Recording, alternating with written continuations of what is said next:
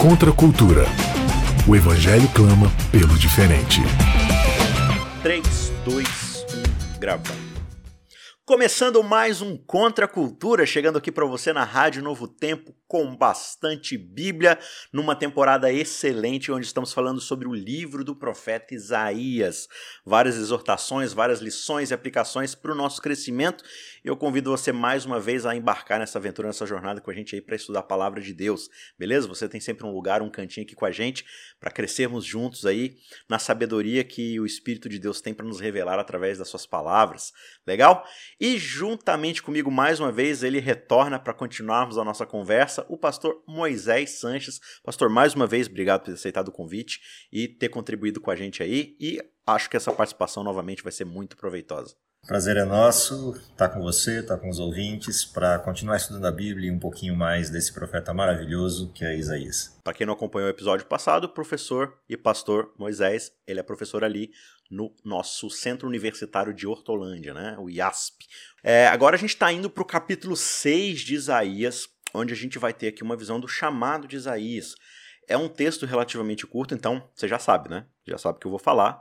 Leia o texto. Abra sua Bíblia em casa, leia uma vez, duas, três, quatro vezes. Se você puder, leia uma vez por dia. É, vai ser muito legal. Já pensou? Aí você chega na discussão da sua classe com o texto praticamente decorado. Eu tenho certeza que vai fazer você aproveitar muito mais as discussões aí na sua classe, ou talvez no seu pequeno grupo, ou entre os seus amigos mesmo, por que não? A gente tem que começar, e esse acho que é o grande movimento contracultural desse programa, a gente tem que começar a transformar as conversas bíblicas em conversas cotidianas. Por que, que a gente fala de futebol, a gente fala de Netflix, né? Quando senta para comer, mas não, a gente não consegue conversar sobre a Bíblia.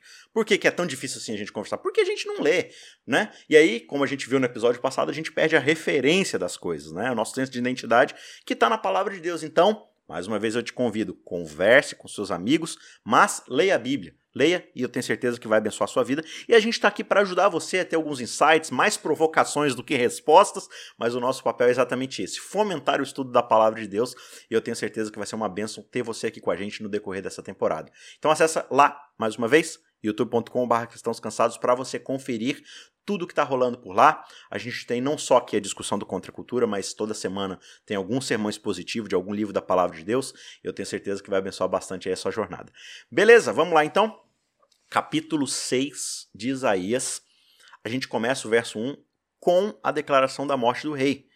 Né? Esse primeiro rei que a gente vê logo ali no primeiro capítulo né? O pastor já falou pra gente, explicou pra gente no episódio anterior, que esse rei, ele era um rei, assim, ele foi um rei relativamente justo, assim, né? Ele teve um bom desempenho no seu reinado, mas alguma coisa subiu na cabeça dele no final do seu reinado que ele resolveu ser sacerdote.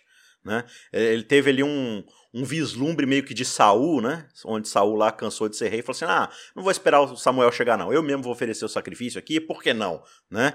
E aí acontece todo um, um um desejo de Deus de disciplinar o rei para ele voltar, né, à sua sanidade e tal, e aí a coisa vai acontecendo. E no meio desse processo, Israel vai sendo exortado. Né? E a gente chega aqui no capítulo 6 ele diz: Olha, no ano da morte do rei Uzias, então Isaías começa o capítulo aqui, destacando que o rei está morto. Só que ele vai falar uma coisa muito interessante. Eu vi o Senhor assentado sobre um alto e sublime trono, e as abas das suas vestes enchiam o templo. Tem uma coisa interessante aqui logo de cara. O rei morreu Logo, o trono está vago. E aí, em sequência, Isaías fala: Mas eu vi o Senhor sentado num alto e sublime trono. De cara aqui já tem cabeças explodindo, pastor Moisés. É, o texto é fantástico nisso, né? Se a gente olhar isso linkado com os textos anteriores, do capítulo 1 a 5, principalmente é, à luz da perda de identidade do povo de Judá, que leva à essência do ministério de Isaías, ah, esse vácuo com o preenchimento do Deus, Deus soberano, Deus todo-poderoso, é uma coisa fantástica nesse momento da história. Ou seja, Israel está sem rei, ou Judá está sem rei, mas não está sem rei. O maior de todos os governantes está disponível para vocês desde que vocês queiram. É uma substituição mais do que perfeita se eles olhassem para o lugar certo. E é interessante a expressão de Isaías quando eles viam o trono vazio, eu vi o Senhor. O trono não está vazio. Deus continua conosco. Então, a partir daí começa é, a visão do resgate de Israel no sentido pleno, ou seja, sai o rei humano, tem a chance de entrar o rei divino. A pergunta é: haverá um povo que verá esse rei? Essa é a grande pergunta que abre o texto por trás dessa cena. Uma outra coisa interessante, porque assim, esse rei soberano, Senhor, está sentado num alto sublime trono. Ao mesmo tempo, as suas vestes enchem o templo. Então ele está sentado num trono, mas ele está no templo. Então a gente tem a história de um rei que ele é rei, mas ele quer ser sacerdote. Ele tem sua jurisdição civil, mas ele quer tomar conta do templo.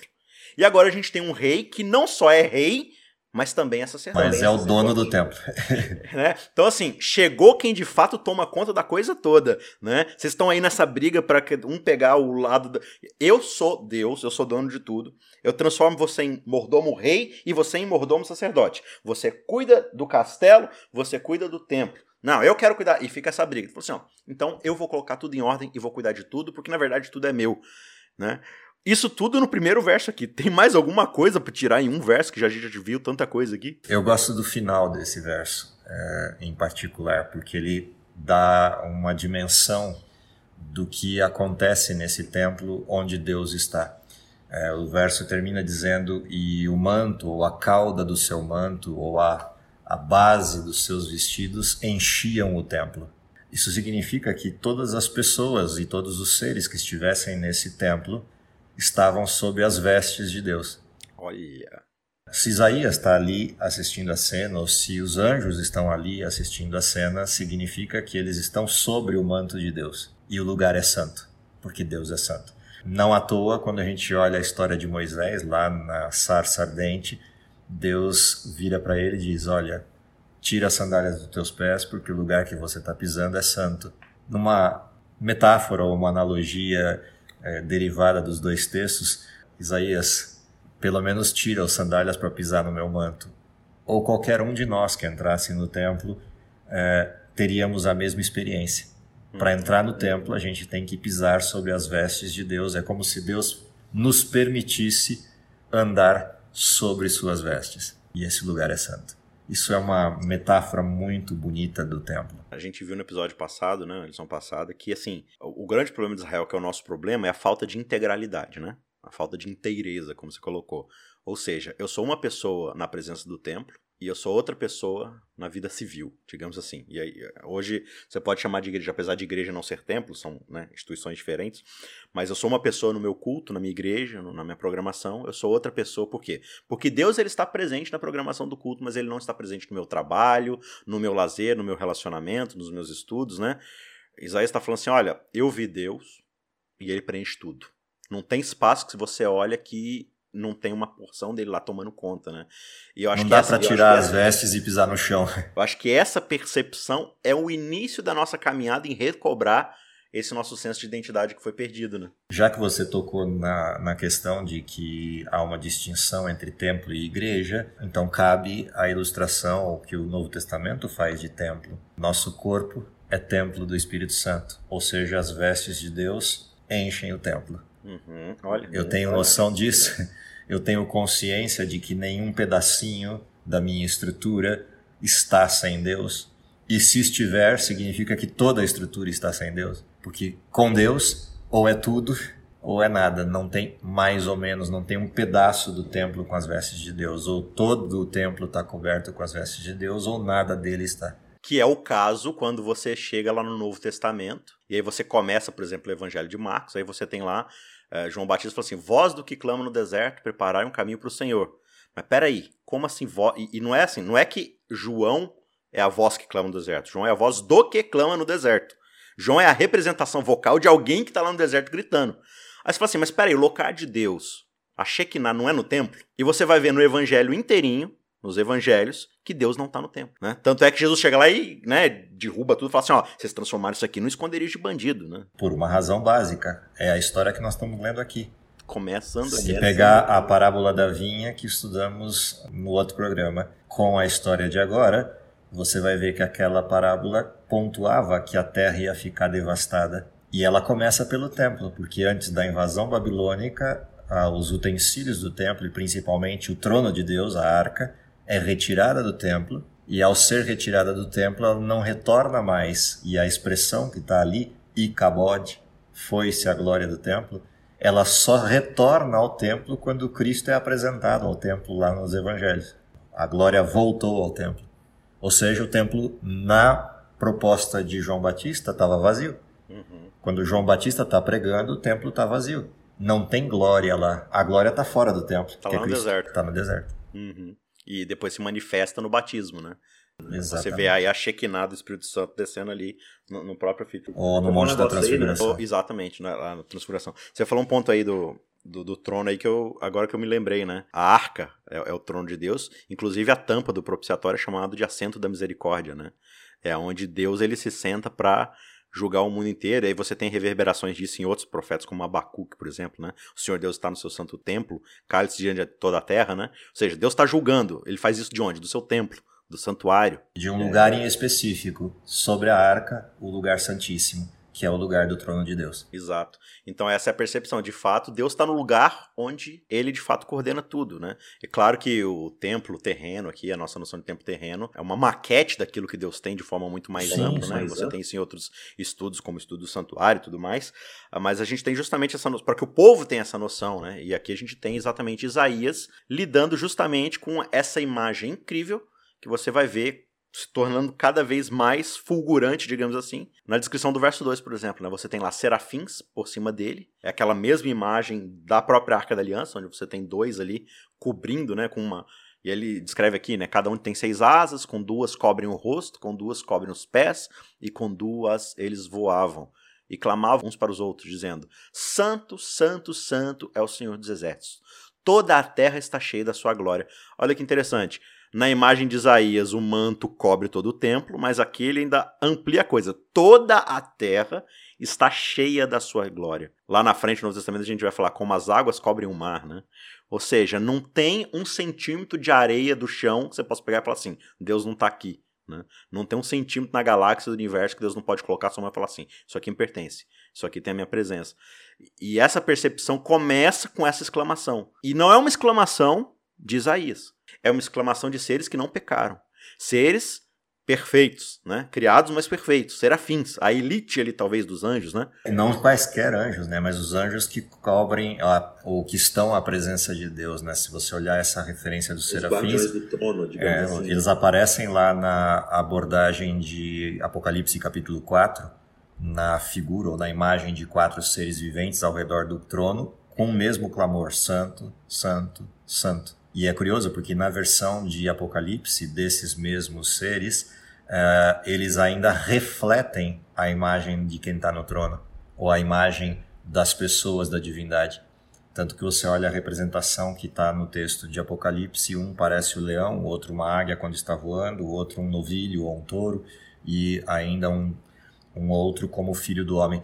Ou seja, é, eles estão tão perto de Deus e vivem tão próximo a Ele que refletem a imagem dele, é, numa metáfora que Apocalipse faz dessa mesma referência. Ou seja, é, é de fato a elite da elite da elite, é, no sentido não do conceito que nós adotamos de elite aqui, de orgulho, mas de né, privilégio de estar ao lado de Deus o tempo todo, 24 horas por dia, 7 dias por semana, 365 dias no ano. E esses seres privilegiados, separados por um propósito grandioso, perfeitos, sem pecado, sentem a necessidade de separar duas asas só para cobrir o rosto. Exato. O que me lembra de como deve ter sido difícil para Moisés de novo, né? Quando ele estava lá no monte, ele falou assim: "Senhor, deixa-me ver, deixa-me ver o senhor", né? Ele falou assim: "Ó, vou passar na fresta com você de costas". e o cara fica radioativo por umas semanas boas aí, né? Vendo só a misericórdia de Deus. É, é bem essa a é. questão. Então essa essa expressão, né? Santo, santo, santo é o Senhor dos exércitos. Toda a terra está cheia da sua glória. E aí, o verso 4 diz: Os umbrais das portas se moveram com a voz do que clamava, e o templo se encheu de fumaça. Então eu disse: Ai de mim, estou perdido. Aqui é Isaías falando, né? Porque sou um homem de lábios impuros e habito no meio de um povo de lábios impuros. E os meus olhos viram o Rei, o Senhor dos Exércitos. Imagino que, de fato, assim, quando a Bíblia fala de temer ao Senhor, a gente fica tentando defender às vezes, né? não é ter medo. Em certo sentido é ter medo, porque só que não é um medo pecaminoso, é um medo de uma criatura que se coloca diante do criador de tudo, né? É, imagina você chegar perto de algo que é extremamente radioativo. É, a, você fala assim, olha, você tem que ter medo de chegar perto do Sol, Né? É, imagina você chegar perto do sol, você, você vai ser consumido. Agora você fala assim: ó, o sol é uma coisa ruim, o sol é uma coisa para você detestar? Não. Sem o sol a gente não tem vida, né? Aqui no nosso planetinha de água. Mas ao mesmo tempo, o sol é grandioso, né? Eu gosto de fazer essa comparação, claro. Você não pode nem chegar perto né, da, da grandeza de tudo, mas se você pensa na radioatividade do Sol como a santidade, né? E aí você compara o Sol com Deus. De novo, é só uma ilustração, gente. Né? É, é essa mesma ideia. Ao mesmo tempo que algo que você precisa, a, a santidade de Deus é o que segura o universo dentro do seu funcionamento. Ao mesmo tempo, se a gente não entende o nosso papel diante desse Deus, a gente se encontra na mesma posição de Isaías. Né? Eu sei que eu pequei, eu sei que eu sou indigno, e eu estou diante daquele que, por meio de um pensamento, de uma intenção, de uma palavra, o universo se constrói, se destrói, as coisas existem, deixam de existir. Eu vi Deus e o grande problema é que eu sou um pecador no meio de um monte de gente que não quer nem saber de Deus. Você tocou em alguns pontos que só esses pontos dariam uma lição.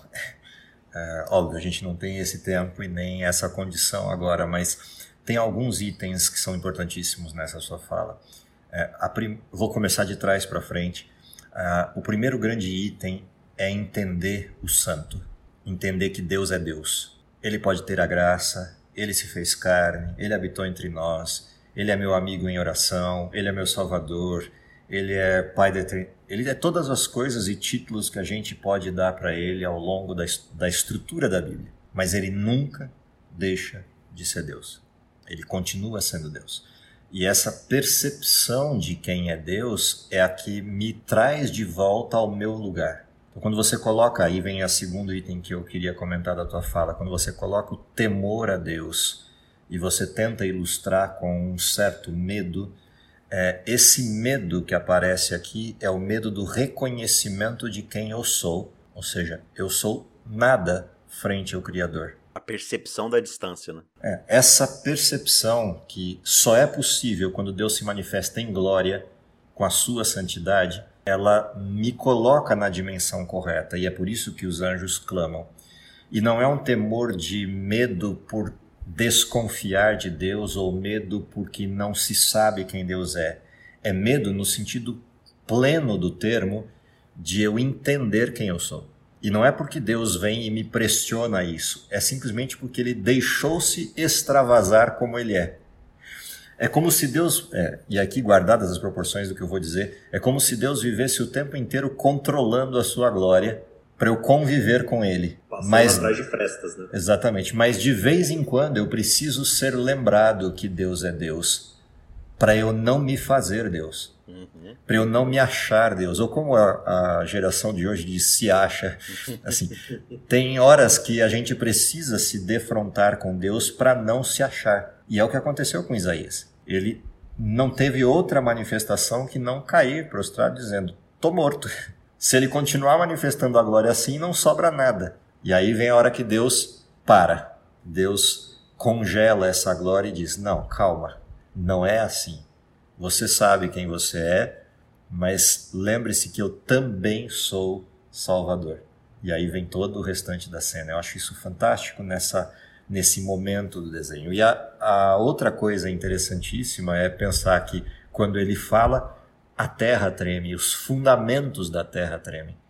Porque aqui, quando o texto traz os umbrais da porta se moveram, não, não é uma expressão qualquer. São os fundamentos do céu, que não se abalam, mas com a voz de Deus, até os fundamentos do céu se abalam, que dirá os da terra. Então, é, essa coisa também é interessante na descrição que o texto faz. Você está falando da essência que mantém a sintonia fina do universo funcionando, né? É o tom da voz de Deus. Ou seja, tudo obedece a Deus. Moléculas, átomos e o que tiver de menor que isso, até o nível de quasar ou ao nível de, do que a gente não conhece, tudo responde a Deus e obedece a Deus. E se abala a partir da sua voz. Simplesmente da sua voz. E a gente aqui querendo cuidar dos nossos próprios interesses, achando que a gente é aquele que vai construir uma torre e chegar na portinha e bater: Ô, oh, Posso entrar aí e, e, tomar o seu lugar? Né? Posso aí tentar resolver por mim mesmo? Né? É, é, impressionante como é que faz bem pra gente meditar na santidade de Deus. Esse medo faz falta, né? Uma outra coisa que eu acho também interessantíssima nesse texto é que quando ele coloca a voz de Deus abalando tudo, a voz de Deus tem um portador.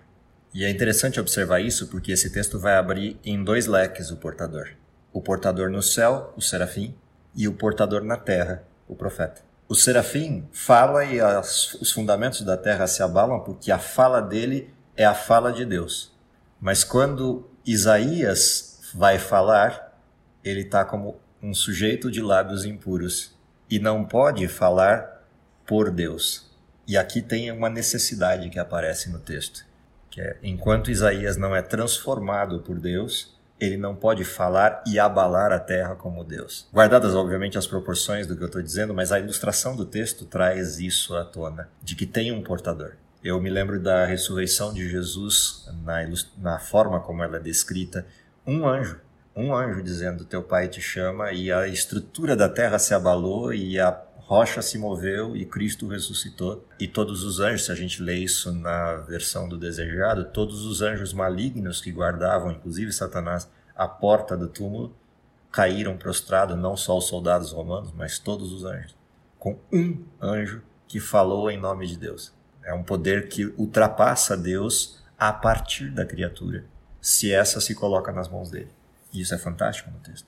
É porque se a glória dele permeia toda a terra, tudo aquilo que consegue ressoar na mesma frequência vai ser reverberado por essa glória, né? Com a mesma intensidade. Com a mesma intensidade. Aí você me lembra, por exemplo, mais uma vez de Moisés, né? Acho que Moisés tem bastante essa similaridade com a ideia da glória de Deus, mas Deus vai lá, chama Moisés, tem toda aquela resistência, né? Moisés começa, como o pessoal diz, né? Começa a forgar pro lado de Deus. Não, mas não vai. Não, mas eu também sou gago. Não, mas não sei o que lá. E aí Deus dá uma bronca nele. Ele fala assim: ó, oh, quem é que faz a boca do homem? Quem é que faz as coisas? Quem é? Você está duvidando do meu poder? E ainda assim, quando Moisés vai para cumprir sua função, ele quase morre, né? E aí tem todo aquele episódio que é um pessoal. Sim, com a esposa e tudo. Mas a esposa precisa ir lá circuncidar. Porque na, na, na, pedagogia daquela época, a circuncisão era essa noção de se entregar à santidade de Deus, né? De ser separado para esse propósito. Então você tá indo lá ser boca, eu criei sua boca, mas ao mesmo tempo você precisa estar na mesma frequência. Você precisa estar submisso à minha vontade para poder cumprir a missão. E, assim, uma aplicação completamente descabida, mas acho que é importante falar. Muitas vezes hoje a gente quer reverberar a voz de Deus com a nossa própria vontade, né? E eu costumo dizer que, assim, poucas coisas nesse mundo são mais perigosas do que alguém empenhado na missão de um Deus que não conhece. Quando a gente não conhece a Deus e quer carregar a sua missão, a gente faz um estrago muito grande, né? E a gente vai para as redes sociais e eu já vi tanta gente metida a apologeta querendo defender a honra de Deus como a Chiquinha defendendo o seu Madruga, né? é mais difama o nome de Deus, traz opróbrio ao nome de Deus do que de fato leva fé, esperança e a noção da santidade de Deus para as outras pessoas. Então acho que essa lição que Isaías traz pra gente, claro, de uma forma muito mais incrível, muito mais né, iluminada que santa e tal, mas acho que a percepção que a gente tem, com quem que a gente está lidando, né? Com, se a gente perde essa noção, a gente é o propósito aqui de toda essa temporada. A gente perde a noção de quem nós somos. E aqui o serafim vai voltar aqui no verso 6 para diante dele. É, então um dos serafins voou até mim, trazendo na mão uma brasa viva que havia sido retirada do altar com uma pinça. Com a brasa tocou a minha boca e disse: Eis que esta brasa tocou seus lábios. A sua iniquidade foi tirada e o seu pecado perdoado. Depois disso, ouvi a voz do Senhor que dizia: A quem enviarei? E quem há de ir por nós? Eu respondi: Eis-me aqui, envia-me a mim. Então ele disse: Vá e diga a este povo. E aí vai vir uma mensagem aqui, que a gente vai discutir depois, mas antes a gente tem bastante coisa para ver aqui. A gente tem um serafim, um desses aí que está falando e fazendo a terra tremer, representando Deus. E aí ele percebeu o que aconteceu com Isaías, que está lá tremendo que nem uma vara verde, né? Achando que vai morrer, e fala assim: ó, calma lá, eu vou purificar você. Né? Tá representando no novamente a santidade de Deus. Ele retira, tem toda uma simbologia aqui acontecendo, né? Ele retira uma brasa, mas essa brasa está no próprio altar, e aí ele purifica Isaías, toca os lábios de Isaías, que vai ser o grande instrumento de Deus ali, né? Para poder alcançar o povo.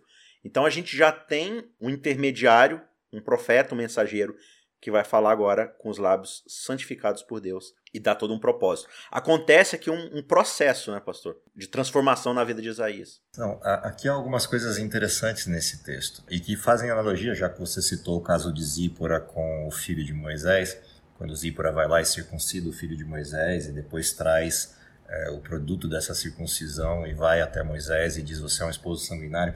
Quando você correlaciona essas duas histórias que você levantou, É, o que é interessante aqui, Isaías é um sujeito de lábios impuros, embora ele já não seja impuro no sentido de que ele foi circuncidado, ele é um filho de Israel, aceitou o chamado a ser profeta, mas tem algo que ainda falta para que ele possa falar em nome de Deus. A segunda coisa que eu acho interessante nesse texto, você fez a ilustração a partir do altar. Eu gosto de olhar esse texto a partir do céu. No olhar para o altar do incenso tem uma peculiaridade, porque diz o verso anterior que o templo se encheu de fumaça. E essa expressão do templo se encher de fumaça, ela traz algumas cenas à tona. Por exemplo, o dia da expiação, o término do juízo investigativo, o templo se enche de fumaça. Ela traz momentos decisivos na história ao mesmo tempo que ela ilustra o limite da graça, mas também ilustra a transição para um juízo. Se eu estou no dia da expiação, é o limite da graça sobre o povo e a aceitação de um ano inteiro de sacrifícios, mas também a delimitação do juízo sobre um bode que virá na sequência sendo solto no deserto.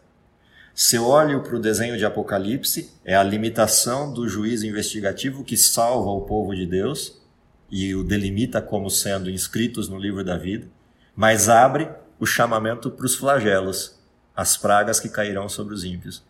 Se a gente olha aqui no texto de Isaías, é um divisor de águas esse templo se encher de fumaça, e se o altar do incenso é o altar em cena, então o clamor por misericórdia é o que salva Isaías e limpa os seus lábios para ele sair do templo com, ao mesmo tempo, uma mensagem de misericórdia e de salvação mas também o anúncio do juízo para quem não aceitar essa salvação. É o divisor de águas. É, é interessante observar essa cena sob essas perspectivas do, do que é, os outros textos trazem.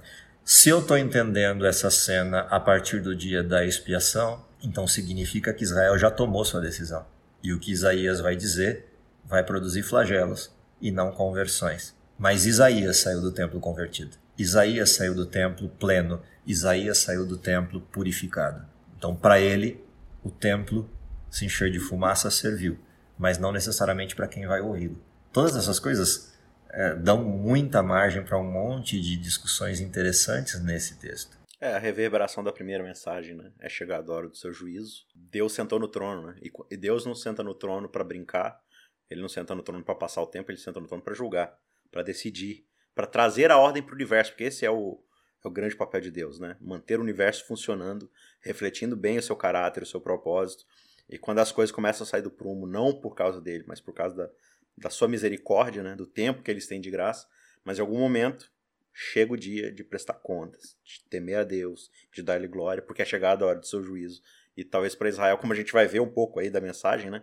Vai acontecer isso. Antes da gente ir pro verso 9, tem um negócio que a gente estava conversando aqui antes de gravar, eu queria que você retomasse, porque a gente tem no primeiro capítulo, a, a, na introdução, a percepção de um povo que perde a noção da sua identidade. Por quê? Porque tirou Deus da referência, colocou outra coisa lá que não é Deus, e aí perde a sua referência. Ele perde a noção da santidade de Deus, que Isaías percebeu aqui, né? Então ele perde a noção da santidade de Deus. Perder a noção da santidade de Deus, ele, ele perde o comparativo. Então ele não tem mais com quem se comparar. Então ele começa a pecar achando que está tudo certo. Que basta eu ir lá no templo e, e pagar um favorzinho lá, que eu continuo aqui na minha vida de pecado. E entrando nesse hedonismo, nesse ensimismamento, ele perde a noção de para onde ele está indo e qual é a sua missão, qual é o seu propósito dentro da aliança, o que, que ele veio fazer, o que, que Israel deveria fazer dentro da aliança. É um processo de desconstrução que começa com a identidade e termina com o propósito. Perda do propósito ali, né? Com Isaías está acontecendo a conversão disso a desconstrução da desconstrução. É, essa inversão é, é, fantástica, né? Você está olhando o processo, é, literalmente é o espelho, né? Você olha o capítulo 1, olha o capítulo 6, olha o capítulo 1 mais o 5 versus o capítulo 6, é, você tem o um espelho de uma história. Então, é, Isaías você tem um sujeito é, convertido, mas que passa por um processo de percepção de quem se é. Ele desconstrói sua identidade de convertido para agora assumir uma identidade mais ampla e maior do que essa, de mensageira. Israel tem o processo inverso. Israel tem um contexto de não conversão, um contexto de perda de identidade, é chamado para reconstruí-la, mas não passa pelo processo. E é interessante porque o verso 7 coloca no singular a expressão, né? Afinal de contas, é Isaías que está vendo o templo. Embora ele esteja dizendo isso aos outros, é ele quem está vendo o templo, é ele quem está vendo Deus. E aí diz: O teu pecado foi expiado. E eu vou agora sair do texto, mas o do povo não. O teu pecado está expiado, mas o de Judá não. Essa é uma coisa grave nesse comparativo entre os dois textos, é, a partir da desconstrução que aconteceu da identidade de, de Isaías e que deveria ter acontecido como construção da identidade de Israel. Que agora é o que Isaías vai se propor a fazer, né? A reverberar isso. Só que agora com esse aspecto já do juízo, né? Então, só retomando aqui, Isaías tem a percepção de quem é Deus, retoma sua identidade nisso, recebe novamente o grau de comparação. Eu sou um pecador, ele é santo, então eu consigo comparar uma coisa com a outra. E aí, quando eu me coloco diante de Deus, o meu medo é justamente porque eu percebo a diferença abismal, né? ontológica que existe entre as duas coisas, né? E aí ele fala assim, olha, você está perdoado e me devolve o senso de identidade, ou seja, agora você vai. E ele diz, não, eu estou aqui, envia-me a mim. Então ele fala no verso 9, tá, então isso aqui é que você vai falar para o povo. Ouçam, ouçam, mas sem entender. Vejam, vejam, mas sem perceber. Tornem sensível o coração deste povo.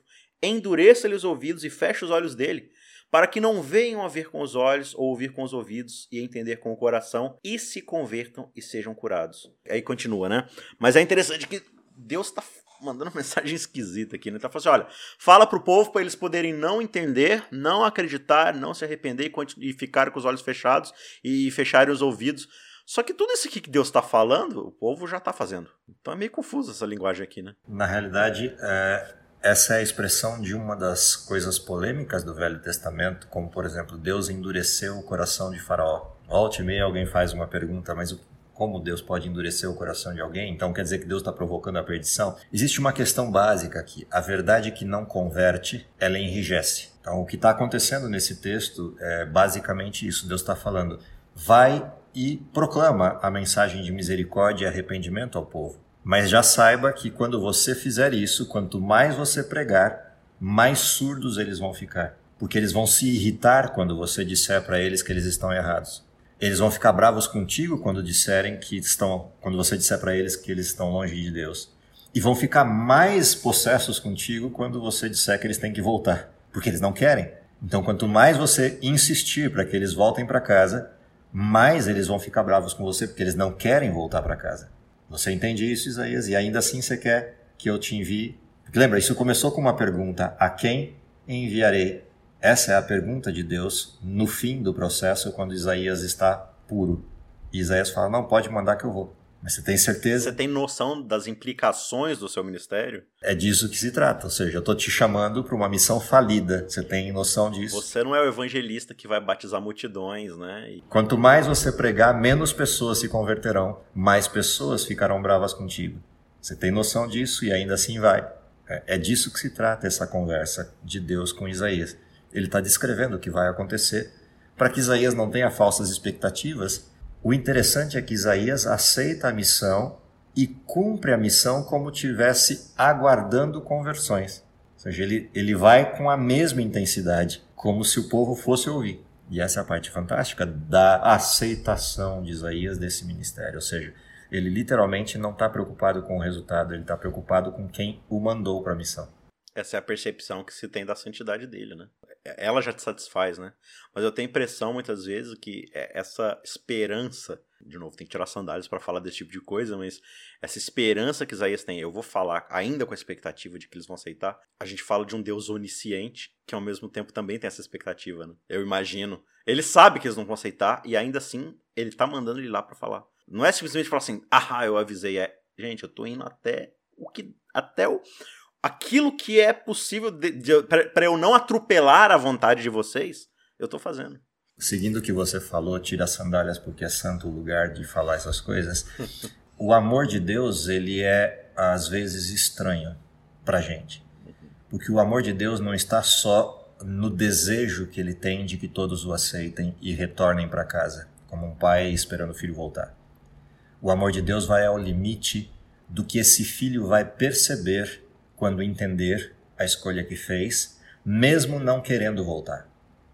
Ou seja, Deus ama até o limite máximo, que é o limite de permitir que ninguém tenha desculpa de eu não fui convidado o suficiente. Se o senhor tivesse feito mais isso aqui, eu teria aceito. Não, ele vai ao limite da pessoa falar: não, o senhor fez tudo. Eu tenho consciência de que o senhor fez tudo e eu tenho consciência de que eu escolhi mesmo não ir para casa.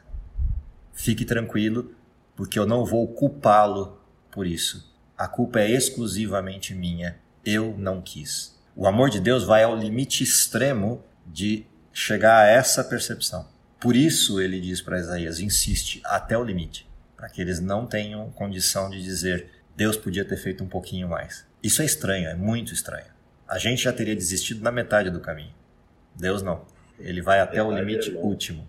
O, o, que é, de novo, é, é, é, bastante interessante pensar nas consequências disso, porque, de novo, a gente citou aqui a primeira mensagem angélica, né? É chegada a hora do seu juízo, ou seja, Deus sentou para julgar. E qual que é o veredito final de Deus? Aquele que quer se santificar, continue se santificando. Aquele que quer permanecer na imundície, continue, né? Sendo impi na prática. Né? Ou seja, o meu julgamento sobre vocês é: cada um continue fazendo aquilo que quer fazer. E arque com as consequências. Livre-arbítrio.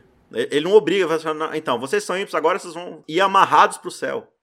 não, não continue, continue fazendo o que você sempre quis fazer. Né? O, o, meu veredito é: arque com as consequências daquilo que vocês desejaram para vocês, né? Então é, é, difícil a gente pensar assim, porque a nossa mente é sempre autoritária, né? A gente vive uma época sempre de discussão política e boa parte das nossas vontades políticas é sempre vencer o outro na base da, da imposição, né? Não, eu vou obrigar você a fazer a minha vontade. Os grandes regimes totalitários são isso, né? Governantes que acham que estão fazendo bem, mas a minha, a minha ideia é tão boa que eu vou obrigar todo mundo a acatá-la, mesmo que eu tenha que matar as pessoas para salvar a vida delas. Como é que é? Peraí, matar para salvar a vida? Não faz sentido, né? Então a gente tem esse Deus aqui fazendo tudo isso. Tanto é que aqui Isaías vai falar no verso 11, mas até quando eu vou fazer isso, né? É, Deus vai ao limite do livre-arbítrio, né? Ele, ele esgota as possibilidades do livre-arbítrio. Ele fala, ó, até quando, senhor? Até quando eu vou fazer isso? Eu falo assim, ó, até as cidades estiverem no pó. Ou seja, até não sobrar um grão de areia em cima de outro grão de areia, você vai continuar pregando. Falo, mas senhor, já não vai ter mais nada. Mas você vai continuar pregando. Até não tiver mais nada. Até que a cidade esteja ruínas, fique sem habitantes, as casas sem moradores, a terra esteja arruinada, devastada. E o senhor afaste dela o povo, no meio da terra sejam muitos lugares abandonados. Você vai continuar. Você vai continuar falando o tempo todo, o tempo todo, o tempo todo. E aí a gente encerra o capítulo 6, né? Com essa, essa expectativa. Deus falando: olha, não, você não vai parar. Né? Enquanto você tiver voz e eu que estou te dando tua voz, você vai continuar falando, você vai continuar falando. Ah, senhor, mas não tem mais ninguém ouvindo. Não interessa. Você vai continuar porque eu estou onde eu sempre estive, chamando, perguntando Adão onde você está, né? O que fizeste, onde você está. Eu tô, eu tô no mesmo lugar, passando pelo jardim, convidando vocês. Quem, tem, quem tá indo embora é vocês, né? Eu acho que o, o ponto a, a, encerrar é o último verso do capítulo 6. É, e mesmo que alguns sobrevivam, digamos um em cada dez, a devastação vai continuar. A terra parecerá uma floresta de carvalhos, só que com todas as árvores cortadas. De cada árvore restará apenas o toco, um campo enorme de tocos. Mas nesses tocos haverá uma semente santa. Nossa. Ou seja, é, mesmo com toda a devastação de Israel, vai sobrar uma semente. Ou seja, não é de todo perdido o seu ministério mas não será para agora. É, eu acho interessante porque às vezes a gente trabalha para determinadas é, situações, ou estudando a Bíblia com alguém, ou compartilhando a mensagem, ou mesmo deixando um legado como trabalho seu pessoal, e os frutos não são vistos por você, às vezes não são vistos nem pela próxima geração, mas há um pedaço disso que persiste, ou seja, a esperança ela persiste. Eu acho que o grande fechamento desse texto talvez seja o texto de Romanos, de novo. Paulo é, falando de esperança, quando Romanos 5 descreve uma sequência de elementos a partir da justificação que vem da fé, o fim desses elementos descreve que a esperança não confunde, porque o amor de Deus foi implantado no coração daquele que acredita pelo Espírito Santo de Deus. É isso que está em Isaías. Essa é a fumaça do templo que inunda o coração de Isaías com a graça, e ainda que ele saiba que o ministério não produzirá o resultado, o dízimo desse resultado ainda produzirá destruição, mas ficará nisso tudo uma semente, e essa semente restará como é, uma santa semente. O tronco de Davi. Tronco de Davi. A semente de Gênesis 3,15. Exatamente. Restará para o dia correto na plenitude dos tempos. Fantástico, fantástico. E vou repetir o que eu falei semana passada, estamos só começando. Estamos ainda no capítulo 6 de Isaías, são 66 capítulos. Aperte os cintos, porque ainda tem muita coisa incrível para a gente aprender e vai ser muito legal fazer essa jornada com você. Pastor, mais uma vez, muito obrigado. Foram excelentes as suas colocações aí. Espero que futuramente a gente possa contar com sua participação novamente, que eu tenho certeza que o pessoal vai gostar bastante. Será um prazer. Abraço para todo mundo e um bom estudo, um bom, uma boa leitura pessoal, como você disse. Leia esse capítulo várias vezes porque vale a pena. É isso aí. Fique com Deus, a gente se vê na semana que vem. Um abraço e até lá. Tchau, tchau. Contra a cultura. O Evangelho clama pelo diferente.